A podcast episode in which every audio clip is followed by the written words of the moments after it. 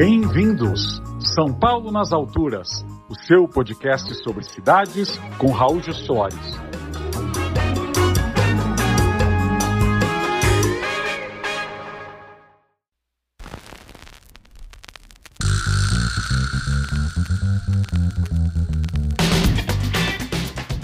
Olá, ouvintes, espectadores do São Paulo nas Alturas. Hoje eu recebo a arquiteta Lua Nietzsche, Nietzsche Arquitetos. E a gente vai falar de um monte de assuntos. Vocês vão ver que ela é muito prolífica, é um escritório bastante produtivo. Então, se você ainda não se inscreve no canal, por favor, se inscreva. A gente tem as reportagens e os mini docs que eu faço com o João Farcas e também estes podcasts que conseguem aí ter uma conversa mais aprofundada e menos editada aqui nos vídeos.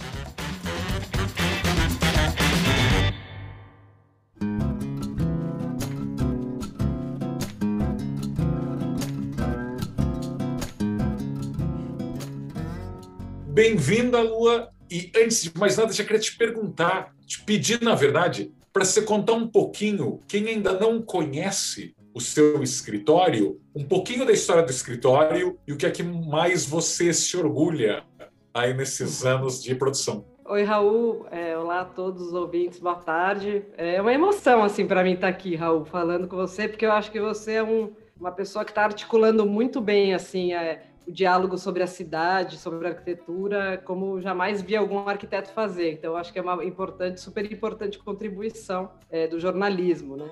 Muito obrigado. E, e seu programa está sendo super também educativo até para mim, que sou arquiteta, de ver os assuntos, a abordagem dos assuntos. Acho que é um sucesso total. Assim, então é meio eu tô meio nervosa de estar aqui porque eu Imagina. quero um, programa super assim, super importante, sabe? Super relevante mesmo. Então, a gente formou nosso escritório em 96, eu saí da FAO e abri a pessoa jurídica, mas eu ainda não, não era o escritório que funcionava, né? Eu só tinha uma pessoa jurídica aberta, porque minha mãe era casada com um advogado que falou: você tem que ser uma pessoa jurídica, você tem que tem que pagar contas, tem imposto de renda tal. Aí eu trabalhei, trabalhei no Felipe Crescente, trabalhei no André Weiner e no Gui Pauliello, trabalhei no ISAI, e aí em 2002, 2003 a gente começou a fazer uma casa de praia, que deu certo, e aí eu, aí eu parei de trabalhar para outros escritórios, o escritório começou, eu estava meio sozinha, veio o Pedro, meu irmão, que se formou na FAO também, e bem mais para frente entrou o João Nietzsche, que também é meu irmão, meu sócio, que é, se formou em artes plásticas e entrou fazendo o primeiro projeto do João, na verdade, que daí ele se envolveu com o escritório, é, foi fazer a fachada do edifício João Moura, que está aí no seu fundo de tela, porque a gente estava fazendo prédio, tinha que desenvolver, né, era essa fachada que era um pouco aberta e um pouco fechada em função da, das questões de bombeiro, e essa parte fechada a gente queria usar um painel pré-fabricado, não sabia muito bem que material, começamos a pesquisar, descobrimos essa, esse tipo de, de material que resiste, né, é um, um aglomerado assim que resiste a intempéries, é próprio para fachada, é uma fórmica de fachada, a gente fala fórmica, mas fórmica é marca, né? E não é da fórmica, é da Pertec. Então é confuso para explicar, mas. E aí tinha muitas cores. E aí eu olhei para aquele monte de cor e falei: Meu, e agora, né? Como é que a gente vai fazer isso aqui? Pode ser qualquer coisa, pode ser um de cada cor, pode ser tudo vermelho, pode ser tudo azul. E aí o João entrou para trabalhar no escritório. Então, a partir daí que a gente começou a desenvolver essa parceria. Então, hoje o escritório faz arquitetura, e desenvolve essa parte que não tem muito nome, que é design gráfico, sinalização, às vezes é desenvolvimento de fachada, é, tá tudo meio integrado assim. Aliás, se fosse na São Paulo contemporânea, a chance desse prédio ser muito cinza ou muito bege era bem grande. Mas aproveitando que esse é um projeto seu, eu esqueci de falar na, na introdução, seja, para quem está nos ouvindo e vendo no YouTube, tem aqui o prédio no fundo, que é o João Moura, que é um prédio de escritórios com muitos terraços pré-pandemia. Então, eu já queria aproveitar para te perguntar, Lua, você acha que esse tipo de prédio que você projetou há mais de 10 anos está mais em voga? Você acha que ainda está demorando quem constrói aí prédios corporativos ou lajes abandonar a ideia do caixotão de vidro? Ah, eu, eu acho que tá. Eu acho que tá. E tanto é que o João Moura tem muita gente que pensa que ele é residencial, né? Por causa das varandas. Várias pessoas falam, ah, mas eu não sabia que era comercial. É, então, eu acho que sim. Eu vejo pouco, pouca inicia, poucos prédios comerciais com esse formato, né? De varanda, de aberturas assim, de terraço, né? Uma coisa, às vezes uma fachada mais cega, não toda de vidro, né? Como a gente tem aí, e uma varanda, né? Talvez esse, esse equilíbrio entre uma, uma fachada que às vezes precisa ser mais protegida e, e uma contraposição de uma varanda, que é um espaço de estar aberto, é, para mim faz mais sentido como vivência no, em São Paulo, no clima de São Paulo, do que você estar tá todo envidraçado, né? Você nem precisa de tanto vidro e você também precisa, às vezes, de uma área aberta. E na pandemia isso é, seria muito desejável, né? E eu, eu não vejo, eu vejo poucos edifícios né, nesse, com esse formato, adoraria fazer mais, mas aí eu acho que, tá, acho que falta, sim, né? A gente, se a gente caminhar pela mesmo nas décadas anteriores, né, e até nos, nos, empreendimentos contemporâneos, a gente não vê muito essa coisa da varanda aplicada aos edifícios comerciais. Engraçado, né? Porque brasileiro adora varanda e a gente tem um clima propício. Super favorável. Né? Não é, amontou neve, não amontou neve aqui em nenhum momento do ano. Mas já aproveitando nesses anos, né? Você fez esse prédio de escritórios, o teu irmão tem feito muita comunicação visual, arte, trabalha com empenas cegas e sinalização de estacionamentos, etc. E agora você também está fazendo apartamentos. O que é que ocupa mais o escritório hoje em dia? Então, é, hoje em dia a gente tem equipes praticamente, é, equipes que eram antes da pandemia, a gente trabalhava todo mundo no mesmo espaço, todo aberto. Então tinha muita contaminação de ideias de todos os lados. Hoje, com a pandemia, cada um está num lugar, inclusive o João está na Polônia, a Mara, que é colaboradora dele, está em Portugal, tem gente em São Paulo, tinha um, arquiteto na Bahia, outro em Brasília. Então cada um está na sua casa, cada um vivendo um lugar do mundo diferente. Então a gente tem menos essa contaminação. E hoje a equipe do João está muito ocupada com esse tipo de tratamento, vai, vamos chamar de sinalização de fachada, de, de, de layout de garagem, de incorporadoras. Grande, os grandes clientes do João são as grandes incorporadoras de São Paulo e do Brasil. E eu estou muito ocupada fazendo residências, principalmente fora de São Paulo. Né? Teve um, uma demanda muito grande de gente querendo se mudar ou reformar apartamento, mas reforma de apartamento é menos. Estou fazendo muita casa fora de São Paulo. A gente fez um outro edifício na, na Joaquim Eugênio de Lima, que é um edifício para uma incorporadora chamada Pais e Gregor, que é residencial, mas é uso misto, tem NR, fachada ativa, um terreno difícil, estreito, mais restrito, né? O João Moura a gente teve uma liberdade muito grande, assim, da, da, da EAS Arvos, já cobrei o Otávio que eu queria fazer mais projetos, mas ainda não apareceram. Mas quem sabe agora, né? Mas eu adoro fazer prédio, eu adoro fazer trabalhos que têm relevância na cidade, assim, relevância urbana, né? E as casas, embora seja uma delícia fazer casa fora de São Paulo, Paulo é, não tem, né? A gente não entra nesse, nessa conversa de como é, trabalhar com a cidade, como dar um exemplo diferente, né? Como ter uma, é, uma outra relação urbana, né? Nas casas a gente acaba, acaba, infelizmente, muitas casas são em condomínios fechados, é aquela construção isolada no lote. A gente vai exercitando, né? Vai pensando em espaço, soluções e tal, mas fazer construir na cidade sempre é mais dinâmico, né? E mais instigante. Mas até aproveitando, fiz um vídeo recente falando da terra do não pode, entrevistando colegas seus, como Lourenço Jimenez e o Henrique Mélega, eles não só comentavam que a legislação aqui é muito gigante, mas que acabou prejudicando especialmente a categoria dos arquitetos, porque alguns arquitetos acabam virando quase despachantes. Então, olha, eu tenho que saber toda a lei, eu tenho que decorar 500 coisinhas e eu faço uma forma, né? Uma fórmica moldada. E se viajar um pouquinho, ah, olha, não vai ser aprovado, então ninguém te contrata. Quer saber, nos últimos anos, você falou aí de fachada ativa, fazendo residencial. Você acha que melhorou ou ainda o, o arquiteto despachante ainda tem muito mais espaço. Não, eu acho que melhorou, eu acho que melhorou. Eu acho que tem vários arquitetos fazendo vários edifícios, o próprio Lourenço, né, com a FGMF, e, e vários, né, o Triptych, Andrade Moretim, vários escritórios desses ganharam muito espaço, né? Então, eu acho que em relação à década de é, 90, que eu estava me formando, 2000, é, o padrão dos edifícios residenciais era, era, eu acho que era pior, assim, acho que está acho que tá melhorando. Agora, é, tem.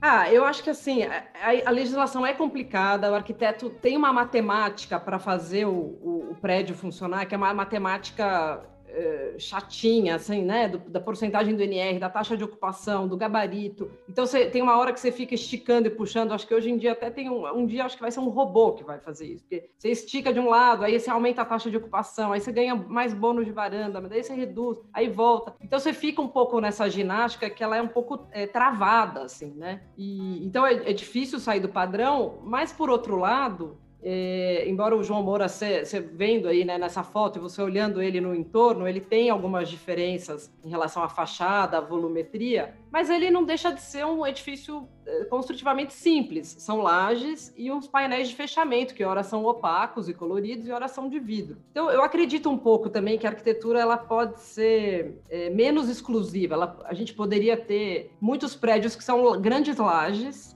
com painéis de fechamento e com ocupação livre, né? Que é uma coisa que uma vez eu ouvi o Alexandre Delijaikov falando numa palestra, que eu achei bem legal. Ele fala assim: é o, é predinho com janelão. Sabe? Isso eu acho assim, se a gente tivesse esse padrão genérico, predinho com janelão, já seria incrível, né? Eu acho que, por exemplo, Santiago do Chile é uma cidade que eu fiquei com essa impressão, que os prédios são todos meio iguais, mas todos são bons. Então você não precisa ser um diferente, você não precisa ser uma escultura, sabe? Então, por outro lado. Buenos é, Aires por... também, né? Também, também. Vários predinhos. O térreo é meio parecido, varia o caixilho da porta de entrada, mas assim, aquela volumetria ela é constante, né? Ela é meio padronizada. E eu acho isso saudável, na verdade. Então, eu acho que a cidade não precisa ter um monte de ícones e prédios diferentes, sabe, escultóricos. Ela pode ser mais tranquila, pode ser prédios é, mais padronizados, assim, no sentido de ser lajes com janelas grandes. E aí cada um personaliza o seu, né? Troca uma planta da varanda, um guarda-corpo, sabe? Eu sou, eu sou mais a favor da gente variar os componentes e ter uma boa arquitetura. Verdade. Aliás, eu estava lendo um livro chamado Rio nas Alturas, e nada a ver com o meu, mas é de um arquiteto carioca que há décadas estuda o mercado imobiliário e ele treinou, e ele fala isso todas as letras. Ele olha para um prédio no Rio e ele sabe exatamente de que época ele foi construído. Porque as leis são tão tal camisa de força que criam prédios muito parecidos. Então, esse aqui com o recuo em cima é antes de 50, aquele com essa entradinha assim. Em São Paulo, a gente poderia pensar na varanda gigantesca que é maior que apartamento, ou no prédio que é muito recuado, ou nos prédios da São Luís, né, que a partir do 11 andar tem uma aquela, é, deu aquela funilada. É, então, e ao mesmo tempo a gente não tem uma. Um, a gente não tem quarteirões assim, né? Formados de, de um jeito mais homogêneo, né? acho que o que a gente admira, talvez, na Europa é essa morfologia da quadra, né? E tem a quadra, né? O Cerdá é o exemplo mais icônico, mas se você for ver todas as cidades, né? Os prédios são todos da mesma altura, todos grudados, e daí você tem uns pátios dentro. Que é, é Europa, é, é século XIX isso. A gente não, né, não é inovador, mas é um jeito que funciona, né? E que São Paulo é, não tem, né? Você olha nessa foto aí mesmo, João Moura, aqui da, da, da minha janela eu vejo cada prédio numa altura. E a gente vai conseguir reconhecer o, esse plano diretor que está agora vigente pela altura. Aqui aqui estão crescendo edifícios ao, ao longo do Minhocão super altos, em contraste com o que tinha. Ali na Vila Madalena, né, perto do metrô, na Rebouças, o gabarito mudou. Né? Então a gente vai conseguir descobrir também isso, é, mas a gente ocupa mal, eu acho, os quarteirões, sabe? Essa coisa de recuo, de taxa de ocupação. Às vezes o prédio fica muito alto e fica um, um, uma parte livre embaixo que é sombreada Playground dos vazio. lados. É, vazio com vento e na sombra. Né? Então, é, eu não sei, eu gostaria muito de estudar até mais assim a morfologia, porque eu acho que também na hora de elaborar o plano diretor, poucos pouco se pensou, pouco se ensaiou dessa morfologia, né? Como fazer esse adensamento que você tanto fala, que já é um consenso hoje em dia entre os arquitetos, pelo menos, mas como fazer a morfologia desse adensamento, né? Que não, não necessariamente é a torre isolada no lote. Então, acho que são, é um desafio ainda, né, para os próximos. É, ainda, aliás, acho que o Lourenço nesse programa falou, né, que as leis vêm sem desenho. Parece que Isso. ninguém desenha nem antes e nem depois, antes de implementar, ninguém pensou, vamos desenhar? Que a é, zona sul testar. do Rio, a zona sul do Rio é bastante desenhada, né? Ir para Barcelona. Copacabana Não. tem um padrão, Ipanema e Leblon tem um padrão. e são bons, em geral são, são melhores que os de São Paulo, né? Porque eu, também o que tem no Rio de, de, interessante não é só o pão de açúcar, o Cristo, porque não é. Eu acho que as pessoas confundem muito. Ah, o Rio é bonito por causa da, da, da questão da beleza natural. Eu não acho, acho que o, a urbanização do Rio né, né, nessa parte de Zona Sul, não, não indo para fora, na periferia, ela é, ela é, muito bem estruturada urbanisticamente, é melhor que São Paulo. Mesmo Ipanema, que é mais recente, Leblon, os edifícios são colados uns nos outros, tem, uns, um, né, tem um varandão, janelão, é, então é, tem um urbanismo é, mais inteligente, eu acho, né, do que o paulistano. É surpreendente que o Leblon tenha o dobro da densidade populacional que de Moema ao Itaim, com aqueles Não. prédios de sete andares. Exatamente. Isso é surpreendente, né? Ocupa mais o lote, né? E, e, deixa menos esses recursos. Você eu acho assim, em São, São Paulo ainda tem um potencial que seria se a gente imaginasse é, do nada, assim, que, que não haveriam grades e que você poderia atravessar pelas quadras. Talvez essa fórmula com esses recuos laterais que eu acho super mico, ela pudesse ganhar um novo significado, né? Se os térreos, se os salões de festas virassem comerciais, eu imagino assim, Higienópolis às vezes. Higienópolis tem prédios lindos, mas ainda o térreo ainda é privativo, ainda tem a grade. Se você pudesse entrar no, né, nos edifícios e atravessar pelo meio da quadra, nesse sentido, esses recuos poderiam virar vielas, né? Então a gente poderia imaginar que essa morfologia com outro uso teria seu interesse, né? Mas do jeito que é hoje, assim, é, o Leblon é muito mais interessante do que o Imoema, independente da praia. É engraçado, né? Porque o Leblon, eu sou meio voyeur, é uma delícia se andar numa rua que você consegue ver a sala das pessoas. É muito no legal. primeiro andar. Você anda em Copacabana, você vê estante. Eu já, eu já me vi ele parado em Copacabana. Olha quanto livro tem nessa é, estante. Então, é muito legal, né? Vidro transparente, né? É o predinho com janelão, eu acho. E aí as Mas... alturas, o gabarito, você pode pensar se é sete andares, se é oito, se é dez, se é doze né? Qual é a relação com a praia? Só vai sombrear a praia? Mas aí acho que é, é, são equações que daria para fazer. E eu acho que aqui em São Paulo não, não se fez muito, né? O próprio Ibirapuera é, não tem edifícios em volta, né? Tipo o Central Park, que tem todos o anti-Central Park, né? É, é, o anti. É o anti, não tem nenhum edifício ali em volta que usufrua. Tem mais longe, assim, sei lá, Vila Nova Conceição um pouco. Mas nas outras vo em volta do, do, do, parque não tem, né? Tem as avenidas e. Casas vazias, né? Não tem é, nenhum então, restaurantezinho, acho... né? Não. Um restaurantezinho, um bar. Não, nem no Vila Lobos, nem em nenhum parque, né? O próprio parque Vila Lobos você não pode atravessar do shopping para o parque. Então você mora num prédio, se você quiser ir no shopping, você tem que dar a volta pela marginal, se você quiser ir no parque, você tem que dar outra volta, né? Não tem essa integração nem no nível da cidade, do térreo ali. Você sair do parque no cinema ou comer alguma coisa dentro do shopping. Eu não sou a favor de shopping, mas assim, já que ele está lá, por que não fundir ele com, com o parque, né? E com, e com as casas. Fluxo, né? É, vamos, vamos no cinema e depois passear no parque, vice-versa. Engraçado que o que você está é falando me faz lembrar da Praça Buenos Aires e da Praça Rotary. Talvez dos raros casos de Praça Verde, no caso da Buenos Aires, até virou parque, né, oficialmente, Parque Buenos Aires, Sim. e é super denso com apartamentos ao redor. Parece que as pessoas que moram lá passam bem. É, passam todas bem. Eu também, eu moro aqui na frente da Praça Rotary, ela é toda rodeada de prédios. Quando eu entrei no apartamento, quando eu vim comprar, eu, a primeira coisa que me chamou a atenção foi isso. Eu tinha face norte e vista para a praça. Né? E, e, e, o gabarito em volta aqui da praça é mais ou menos sete andares, que é a altura do meu prédio. Então eu me senti um pouquinho em Buenos Aires. Tem dois edifícios meio art deco, assim, na esquina, oposta. Falei, nossa, parece que eu estou em Buenos Aires. E aí eu comprei o apartamento por causa disso em 2003, que ainda não tinha esse movimento de vir para o centro. E é super agradável. É super. É, é, é uma delícia morar em volta de praça. E acho que São Paulo e é isso, falta, eu acho que o Lourenço tem toda a razão, falta desenhar o urbanismo é, um pouco mais nas micro-regiões, sabe? O que, que vai acontecer nessa região? Tem uma praça. Ali perto da Vila Madalena tem a praça ali, Horácio Sabino, né? Também está rodeada de casas. E é uma praça bonita, no declive. Então, assim, a relação da cidade com as praças também poderia ser muito mais bem organizada, né?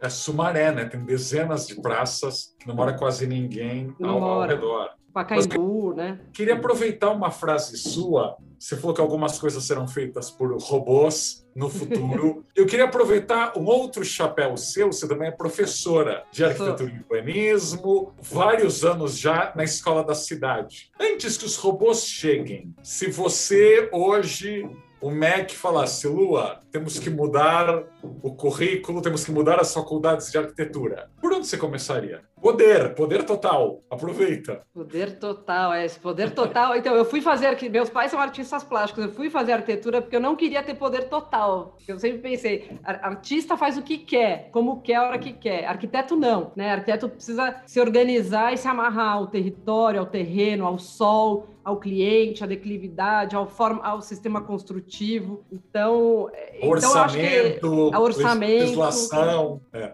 Então, eu acho que, que na faculdade de arquitetura tem que ter o espaço da imaginação, muito muito preservado assim. Imaginar mesmo você teria que pegar sei lá os alunos e incentivá-los. Qual é a cidade morfológica? Eu gosto muito de falar de morfologia porque eu acho que as, as, formas da cidade se elas estão lá depois você varia o uso. Daqui a 200 anos sei lá se o João Moura vai virar um edifício aberto que as pessoas atravessam é, né? Porque ele tem a conexão entre as ruas. Então eu gosto de as galerias do centro. Eu gosto de pensar que a cidade é dinâmica e vai se apropriar. A própria escola da cidade é feita num prédio residencial. Então a arquitetura tem que permitir, ela não tem que ser feita para uso qualquer, ela vai ser feita para uma finalidade, mas depois ela pode mudar, né? O próprio MUBI, você pode explorar aquele lugar de diversas formas, não precisa ser necessariamente um museu. Mas, é, então eu acho que a faculdade tem que ter garantido esse espaço imaginativo, de você conseguir pensar, que eu acho que tem pouco, porque às vezes até os próprios alunos é,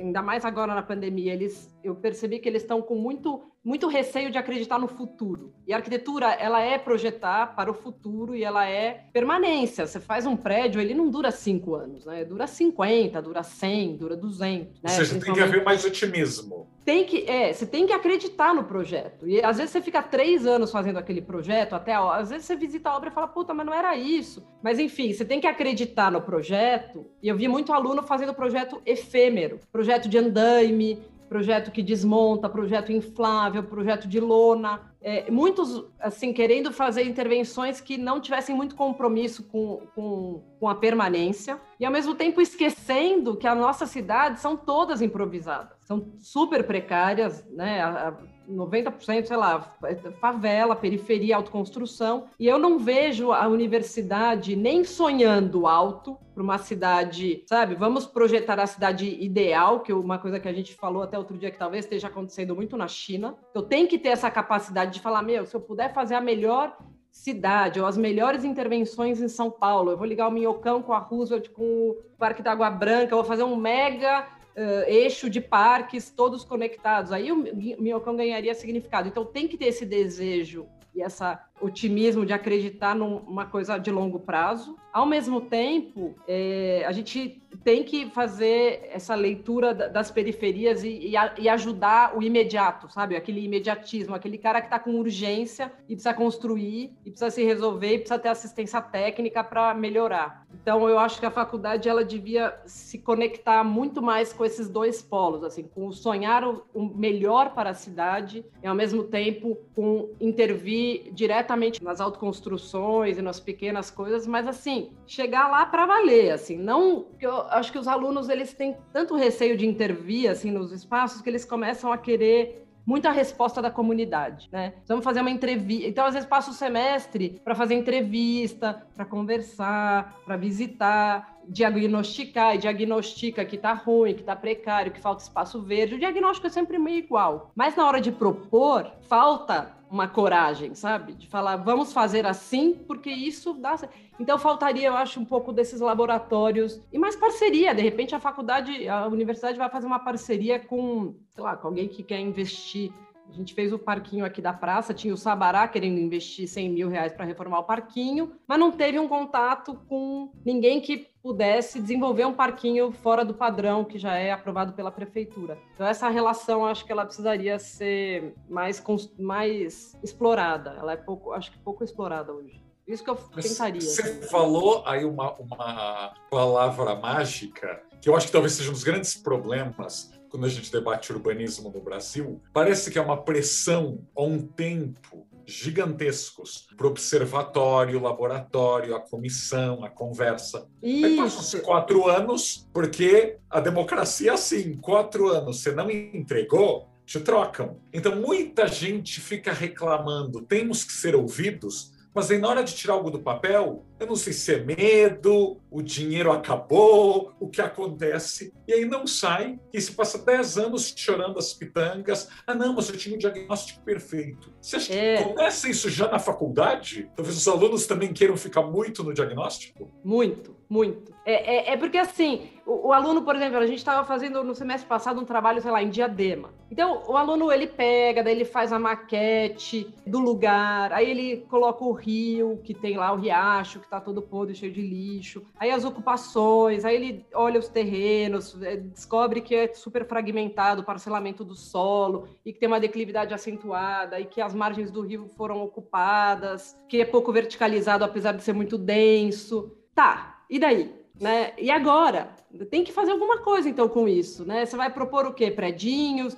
Você vai é, deslocar, você vai abrir a margem do rio e vai fazer um parque, mas esse parque vai ser é, visitado por quem, por né, como, vai, o que, que vai acontecer nesse parque? Vai ter, vai ter restaurante, vai ter um shopping, vai ter loja. Então, é, o diagnóstico ele é muito mais, eu acho que o diagnóstico hoje ele está muito mais fácil do que o aluno enfrentar o projeto em si. Tem pouca crença na construção e na capacidade do. que era uma coisa da geração do Paulo Mendes da Rocha, né? O Paulo incentivava muito isso, né? Ele propunha muito isso, de que o homem, como um transformador da, da natureza, né? Como o arquiteto que vai lá e constrói um espaço e que modifica aquela relação. E falta, eu, eu vejo que nessa geração está é, tá faltando acreditar nisso. Talvez até porque é, a gente está num momento em que em São Paulo quem constrói é a incorporadora, né? Basicamente iniciativa privada, e não tem conhecimento assim de nenhuma obra pública relevante. Então, há muitos anos, né? Há muitos anos, há muitos anos. Então acho que falta, teve concursos para vários SESCs, né? Que é um SESC é um equipamento grande, importante, mas projeto urbano tem pouco. Então acho que falta a crença de que um, um bom projeto com um tempo que ele vai durar no tempo e que você pode fazer sim, e que, que, você vai errar, óbvio que vai errar. Tem gente que erra e vai acertando, né? Mas está faltando coragem, eu acho. Muita coragem. O desenho, você acha que o desenho está em baixa nas faculdades? Muito, acho, muito em baixa. Muito. Pelos alunos, pelos professores, acho que todo mundo? É, talvez pelos. Não, eu não quero ficar jogando a, a, a culpa na, na, geração aí mais jovem, né, dos alunos. Até é cringe eu... isso, hein? É, cringe. Não, cringe eu já passei.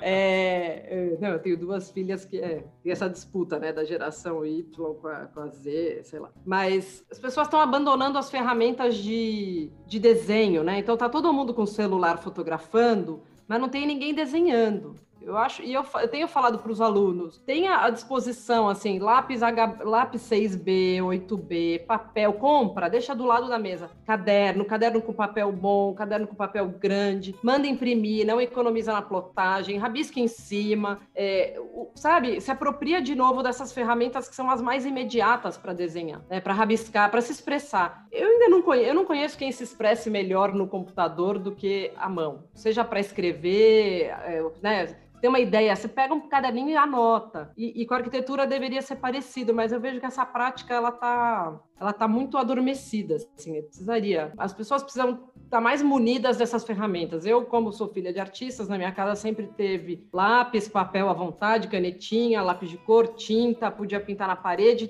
Teve, sempre teve uma profusão e no escritório a gente tenta propiciar isso, muito papel. Assim, seja qual for a ferramenta, se for no computador, que imprime, sabe? Se for um iPad com canetinha, que também acho que é uma descoberta legal que eu tive na pandemia, mas ele tem que estar acessível. Assim como o seu celular você pega a toda hora, você tem que ter uma ferramenta de desenho e de expressão arquitetônica é, ali à disposição todo o tempo. E na faculdade não tem, né? Porque as pessoas levam um computador. E aí, na, até antes da gente sair da, na pandemia, no estúdio lá da Escola da Cidade, até eu dou aula com o Fábio Valentim, com o Luiz Mauro. Até eu falei, meu, vamos, vamos começar a transformar essa. Você vai numa escola na Holanda de arquitetura, por exemplo, tem muita ferramenta. Então tem plotter 3D, tem estilete, tem mesa de corte, tem tem mesa de luz, tem canetinha, tem tinta, tem os painéis para você pendurar o trabalho, sabe? Então fica tudo fisicamente ao mesmo tempo ali participando das suas ideias. E aqui eu é um lugar meio assim, tem as mesas vazias, você chega com o seu laptop, aí você fica lá, trabalha um pouco, não consegue se concentrar muito, porque é barulho, vai para casa e trabalha em casa. Então, assim, não tem. Eu acho que falta essa, esse ambiente mais laboratorial, sabe? Também tem Eu Vi na Casa do Povo. Um dia que eu, a gente foi fazer uma visita no Bom Retiro com os alunos, você entra tem um puta ateliê de serigrafia. Então tá tudo, sabe? A gente está se, se, afastando muito dessa parte mais uh, física dos trabalhos, eu acho. E o desenho, eu acho que era parte disso. Desculpa, é uma pena, porque fica algo mais. Não, não, e fica algo mais asséptico, né? Eu sempre gosto de lembrar, falando em asepsia, ou no oposto dela, que o nosso amigo Anthony Gaudí começou projetando mictórios lá na praia de Reus, na Catalunha. Eu fico imaginando que mictório, por volta de 1870, não devia ser a coisa aí mais limpinha do mundo, mas treinou, né? E depois ele fez treinou. portões, né? Portão de celeiro. E claro, o portão do Gaudí virou o cartão é. de visitas dele. Com certeza. Então é legal isso que você falou. É, né? mas falta botar a mão na massa, assim, sabe? Para soltar, porque essa coisa da coragem, ela tem a ver com, com ensaiar mais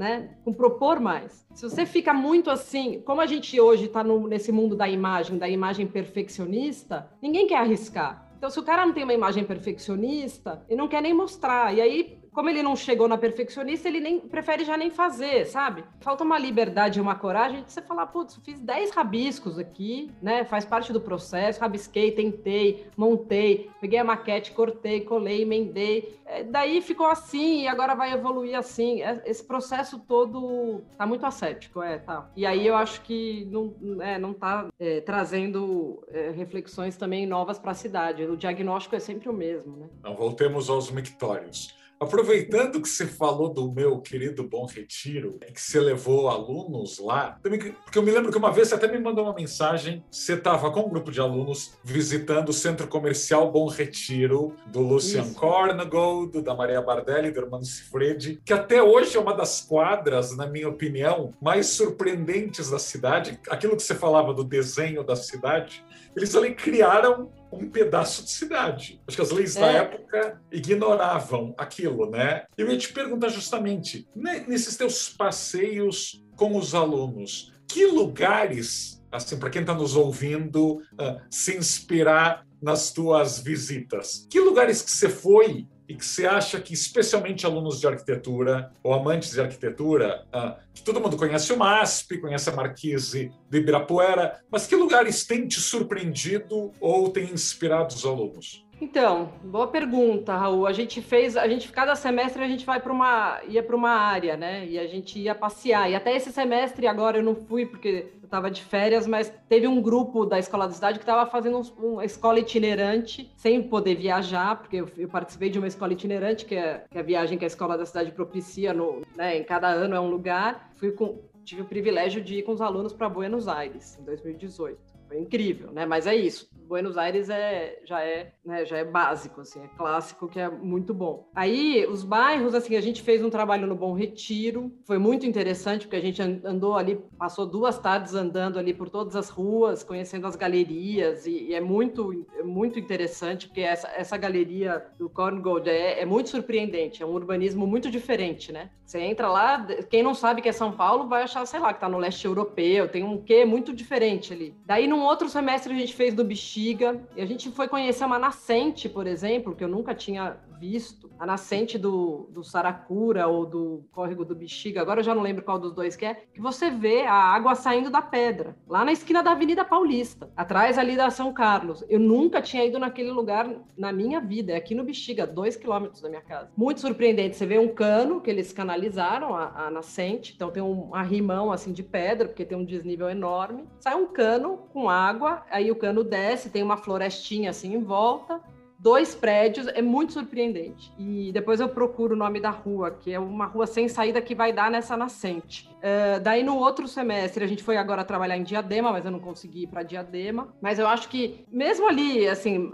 né, você indo para Guarapiranga, Marginal, Zona Sul, se você anda por ali, tem uns galpões de fábrica ali, quase chegando em Interlagos. Tem uns lugares em São Paulo, é, ou que é mais jargão já, mas assim, tem umas festas, não sei se você já foi, tem umas festas assim na Moca, nos galpões que são verdadeiros Sesc Pompeia. Estão lá, é quase Fabriqueta, um Pompeia. no braço, né? E que, sei lá, mais quanto tempo vai durar, né? Então, é, é, tem muitos desses, desses lugares, estou tentando pensar em outros. A gente foi no Glicério também, uma vez, fazer projeto, então entrar nas, naquelas ruas do Glicério também é outro planeta, né? É óbvio que está um lugar muito deteriorado. Trabalhamos no Bexiga também, na parte do, do terreno ali do Silvio Santos, do lado do Zé Celso, aquela travessia, né, que você atravessa embaixo do, do, do, viaduto, tem um sacolão ali, tem um restaurante, meio em frente à oficina, embaixo do viaduto tem uma quadra, esses embaixos do viaduto também, é, mesmo na 9 de julho. São... Buenos Aires usa muito bem, né? Falando muito bem. de bastil, de viaduto, a gente muito ainda não bem. aprendeu essa técnica. Não, então eu acho assim, São Paulo tem potencial nesses lugares inusitados, só que eles estão pouco descobertos, né? Essa, essa nascente do Bexiga eu achei muito surpreendente. E na descida lá do Bexiga, você vê que tem vários uh, lugares de lavar carro,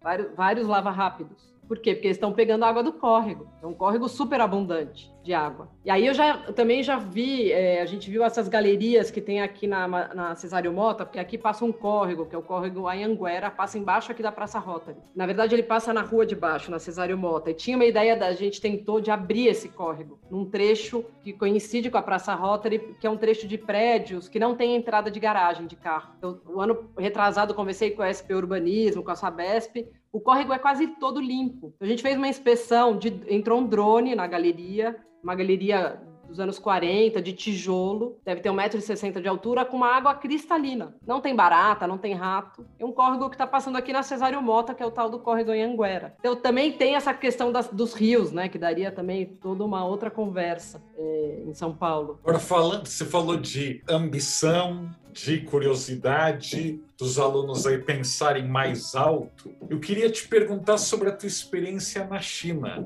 porque você teve lá na Trienal de Shenzhen e teve aí uma experiência, eu acho que poucos arquitetos brasileiros têm, porque nós estamos um pouquinho longe desse eixo, eu brinco G2, nos né, Estados Unidos G2. e China, a gente está meio distante. Você podia contar um pouquinho o que é que você viu o que é que você aprendeu, o que você trouxe na bagagem dessa experiência? É, então, eu fui a convite de um holandês para a China para participar da Bienal de Shenzhen, né, que era a Bienal Shenzhen Hong Kong, e, e, o curador era um holandês que foi super esperto, porque ele falou: Eu não vou ser um curador de ficar selecionando vários arquitetos do mundo para expor, mas eu vou formar um grupo de arquitetos, né? Eu era até mais jovem, mas um, arquitetos desconhecidos, não eram nenhum do Star System, tanto que eu fui convidada. Não arquitetos era Zaha, do mundo. Era Lua. É, não. Era, era da, tinha um da Índia, tinha uma menina da Eslovênia, tinha um holandês. E aí a gente foi para Shenzhen, a convite dele, tudo pago. E a gente tinha, teve que transformar, a gente tinha um workshop de uma semana para dar ideias para transformação, para renovação de uma fábrica, antiga fábrica de vidro, que estava desativada no lado meio, não é sul, mas talvez oeste de Shenzhen. É um lugar meio fora da cidade, quase periferia. Uma fábrica que, sei lá, tinha 200 metros de comprimento o galpão da fábrica não tinha mais a cobertura, mas tinha uns blocos de concreto. Era, parecia uma Tate do, de Londres, assim. É uma planta industrial gigantesca. Tinha uma chaminés. E aí o, o Ole, né? É O-L-E, Ole, ele foi super generoso porque ele falou: vocês vão fazer um workshop, cada um vai ficar com uma área da fábrica. Tinha a chaminés, tinha os silos, onde ficava armazenada a sílica, tinha dois galpões ainda, tinha essa, esse pedaço da, da planta de fabricação do vidro mesmo. E aí a gente trabalhou junto com arquitetos chineses locais, também com estagiários que vieram da faculdade, fazendo croqui e tendo ideias, ideias, ideias, ideias. Nesse, assim, ideia do vale tudo, né? Vale tudo. Vamos transformar. A Bienal para ele era transformar o prédio reocupar o prédio com essa renovação que a gente estava pensando. Então, era muito mais atuar no próprio edifício do que fazer a exposição que até teve. E aí, nisso, a gente fez vários croquis. Eu lembro que eu fiz uma rampa em volta da chaminé. Podia virar. A gente fizeram umas rampas dentro dos silos para chegar numa cobertura tiraram um, os pedaços de concreto, então você via os silos lá de cima. A gente fez vários croquis, fotomontagem, Photoshop e deixou com os arquitetos locais. Vamos embora. Seis meses depois, eles convidaram, isso foi em maio de 2013. Em dezembro, eles pagaram outra passagem, falando: vocês estão convidados para a inauguração. A gente chegou lá e tudo que a gente tinha feito em croquis estava construído. Estava construído. Eu nunca vi isso. Então, a agilidade que eles têm, né, o governo lá, né, essa coisa de cima para baixo, mas com. Eu não tenho nada contra esse de cima para baixo, desde que esse de cima para baixo chame boas pessoas e que essas pessoas engajadas, entendeu? Porque tem uma, uma coisa da, de conseguir realizar eles delegam, né? Então eles chamam um curador holandês, porque os chineses estão antenados que a Holanda tem uma tradição em concepção urbanística, arquitetônica, é outra escala. O holandês é inteligente, não é prepotente de querer fazer sozinho, chama uma equipe, a equipe pensa, então não tinha tempo de ficar fazendo mil diagnósticos, era uma semana para ter ideias, não era para dizer o que, que a fábrica tinha sido historicamente, o que, que ela ia. Não, é tenha ideias novas e uma pessoa que vai lá e executa. Então, essa combinação na China, ela tem um lado bom. Eu não vou entrar em méritos políticos, não conheço a política, nem o sistema de governo, acho que tem várias questões aí, mas tem um lado que funciona. E os, os escritórios jovens que eu conheci lá, que eu até comentei um dia na conversa lá com o Mangabeira, é, são escritórios que estão fazendo cidade, estão pensando cidade. E se você pega um aluno aqui em São Paulo de qualquer faculdade, ele não vai saber projetar uma cidade. Se o Alphaville Urbanismo resolvesse, vamos fazer uma nova cidade, quero fazer cidade, não quero fazer condomínio mais, nem loteamento só de casa, quero fazer uma cidade. Quem vai fazer? Quem que vai projetar? Né? Quem que vai Praça, projetar um parque? Né? Quem que vai Praça projetar um Anhangabaú? Um Anhangabaú que funcione? Né? Quem que vai projetar a Praça Rotary que funcione? Então, está faltando também, é, a gente, por falta talvez de demanda, que o governo não está investindo nisso, mas a gente também está, é isso que eu falo que na universidade a gente tem que pensar mais. E se tiver que fazer uma nova cidade, ou uma porção, ou um bairro, ou um condomínio é, com capacidade de investimento, o que, que a gente vai fazer? A gente precisa pensar nessas respostas, eu acho. Eu acho que a China está tendo uma oportunidade incrível, e, e, e Shenzhen era isso, né? Era um vilarejo de pescador até a década de 80, em 10 anos virou uma cidade de 16 milhões de habitantes, sei lá tem metrô de ponta a ponta, moto elétrica de ponta a ponta, ciclovia para. É, é, tudo conectado, é super verde. Tem os prédios lá de vidro, tem os seus arranha-céus é, internacionais mas ainda tem umas aquelas, como que chama, aquelas habitações que vão se empilhando, que até demoliram uma famosa em Calum nos anos 90, que era um mega negócio assim, muito maior densidade do mundo. Então a China tem muita coisa para ensinar. Eu gostaria muito mais de viajar. Falei até para você outro dia, preferia muito mais viajar todo ano para a China do que para a Europa. A gente tem é, muita é coisa muito mais para aprender lá do que na Europa. Claro, né? independente do sistema político, a gente tem que lembrar que nós temos que competir, né, com os países do Extremo Oriente e a China é o nosso grande investidor, grande comprador das nossas matérias-primas. Então você pode gostar ou não gostar, mas ignorar não dá. Por último, queria te perguntar: e teus alunos estão de olhos na China? Estão pensando aí no, no mundão? Acho que não. Acho que não. Acho que falta, viu? Falta um intercâmbio, falta um diálogo com a China. Porque é, não é tão difícil. Eu fui lá, trabalhei uma semana, alguns não falam inglês, assim, tinha os, os cabeças de equipe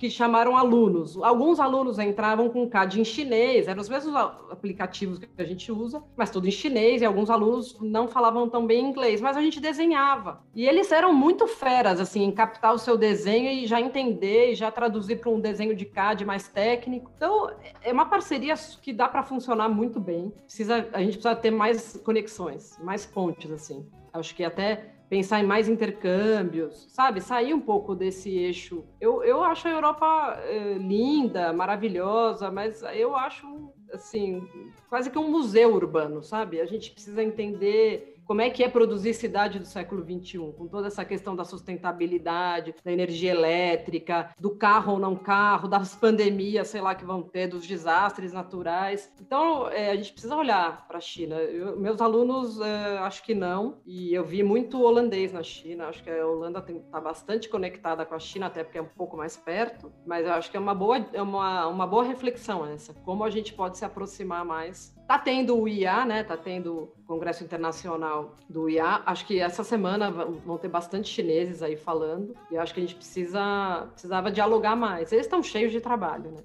A gente poderia trabalhar na, no, no contraturno aqui. Com junto. certeza. Ainda, o Fuso, o Fuso ajuda. ajuda. Não, olha, a gente está terminando esse podcast, então, com várias ideias aí da Lua. Acho Obrigada. ótimo a gente pensar em ambição, em andar com a canetinha, com o papel, desenhar mais, pensar na China, inclusive em outros mercados. A gente tem que lembrar, eu também adoro a Europa, como bem a Lua falou, mas não há cidades de 15 milhões de habitantes na Europa. E a China tem várias. Então, talvez alguns dos desafios de São Paulo, Rio e de outras grandes cidades brasileiras sejam mais próximos de serem respondidos na Ásia, onde de fato Seul, Hong Kong, Singapura, Tóquio, né, eles sabem fazer cidades imensas, em alguns casos quase do zero. Então, para quem tá, ouviu até aqui esse podcast, quero só lembrar que tem várias conversas aqui no canal. Já conversei com a Esther Carro, do Jardim Colombo, com a Nádia Somek, do Cal Brasil, já falei com o André Correa do Lago, nosso jurado no Pritzker, e com meu amigo Guga Chakra, falando da Nova York pós-pandêmica e que nos mata de inveja já há um bom tempo. É, Luanite, muitíssimo obrigado. Obrigada, Raul. Foi um prazer enorme e Tô, tô, divulgando bastante. Todos esses podcasts são incríveis, já assisti todos e admiro muito o seu trabalho. Maravilha. Muito Obrigada. obrigado, hein? Até semana Obrigada. que vem. Até. tchau, tchau. Raul.